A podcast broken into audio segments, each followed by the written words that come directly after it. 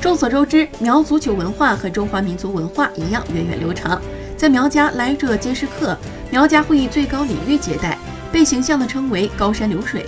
一个苗族阿妹端着一碗酒给客人敬酒，旁边的姑娘就会马上排成一排，手中的酒还一个接一个地往阿妹的碗里倒酒。很多客人往往就在这不知不觉中变成了海量。对于苗家人来说，客人喝得越多，他们就会越高兴。接着，阿妹夹着一块骨藏肉喂到客人嘴边。就在微晕的客人张嘴准备咬肉时，阿妹筷子一缩，客人扑了个空。阿妹马上就会把碗里的酒又倒进客人的嘴里，周而复始，直到你咬住那块肉为止。酒碗递到嘴边，客人不能用手触碰酒碗，由苗家姑娘喂着喝。